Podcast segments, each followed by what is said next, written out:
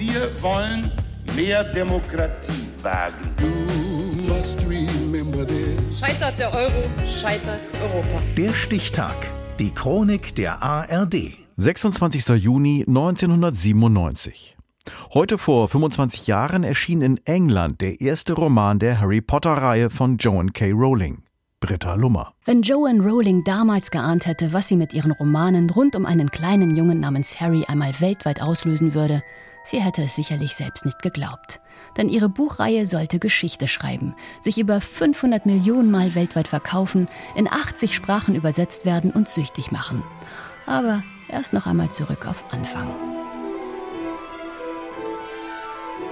Die Geschichte von Joan Rowling und der Entstehung des ersten Romans ist fast genauso legendär wie die Harry Potter-Reihe selbst. Alles beginnt mit einer einfachen, aber verspäteten Zugfahrt, auf der die damals 25-Jährige unterwegs ist.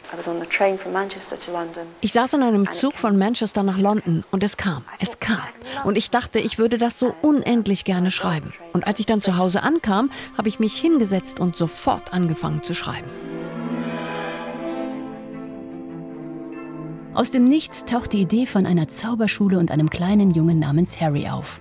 Schon damals weiß Rowling, dass diese Geschichte sieben Bücher umfassen wird. Genau in dieser Zeit, als sie an der ersten Fassung von Harry Potter and the Philosopher's Stone arbeitet, stirbt ihre Mutter, der sie sehr nahe steht, an Multiple Sklerose. Der Tod soll einen großen Einfluss auf die gesamte Harry Potter-Reihe haben. Das Thema, wie wir auf den Tod reagieren, wie sehr wir ihn fürchten, ist ein wichtiger Bestandteil der Bücher, denn Voldemort ist jemand, der alles tun würde, um nicht zu sterben. Er hat Todesangst und in vielerlei Hinsicht werden alle meine Charaktere durch ihre Einstellung zum Tod und der Möglichkeit des Todes definiert. Sie schreibt weiter, braucht aber Abstand von ihrem bisherigen Leben und zieht von Manchester nach Portugal, um in Porto Englisch zu unterrichten. In dieser Zeit lernt sie ihren späteren Ehemann kennen. Sie heiraten und bekommen schnell eine gemeinsame Tochter.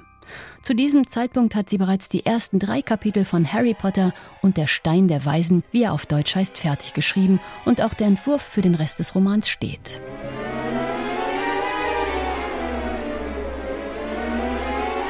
Nach einer kurzen und wie Rowling selber sagt, katastrophalen Ehe, in der sie auch häusliche Gewalt erlebt, zieht sie mit ihrer Tochter Jessica nach Edinburgh in Schottland. Sie ist 28 Jahre alt, arbeitslos, alleinerziehend, lebt von Sozialhilfe und leidet unter Depressionen. Ja, das war eine sehr, sehr harte Zeit, weil ich bis dahin immer gearbeitet habe. Sie verbringt damals viele Stunden in Cafés, um weiter an Harry Potter zu schreiben. Ihre kleine Tochter Jessica schläft währenddessen neben ihr im Kinderwagen. Diese Zeit beschreibt Rowling später als Befreiung, denn all ihre Sorgen rund um die Trennung, den Tod, ihre Depressionen und Ängste habe sie im ersten Buch verarbeitet. Im Juni 1995, nach fünf Jahren Arbeit, ist das Buch vollendet und sie reicht das Manuskript bei mehreren Agenten und Verlagen ein. Ich war fest entschlossen, es zu versuchen, denn ehrlich gesagt war mein Leben zu diesem Zeitpunkt so ein Chaos. Was war das Schlimmste, was mir passieren konnte? Dass alle mich ablehnten. Aber genau das passiert. Nur ein kleiner britischer Verlag namens Bloomsbury entscheidet sich, das Buch zu kaufen. Ihr wird aber geraten, weiter als Lehrerin zu arbeiten, da sie mit Kinderbüchern kein Geld verdienen werde. Das Buch wird mit einer kleinen Auflage von 500 Exemplaren veröffentlicht. An Tantiemen erhält sie knappe 2800 Pfund. Nur wenige Tage nach dem Erscheinen des ersten Buchs kauft ein US-Verlag die Rechte an Harry Potter für knappe 100.000 Dollar. Der Rest des Erfolgs ist Geschichte. Veröffentlicht wurde die erste englischsprachige Version von Harry Potter und der Stein der Weisen heute vor 25 Jahren. Der Stichtag. Die Chronik von ARD und Deutschlandfunk Kultur. Produziert von Radio Bremen.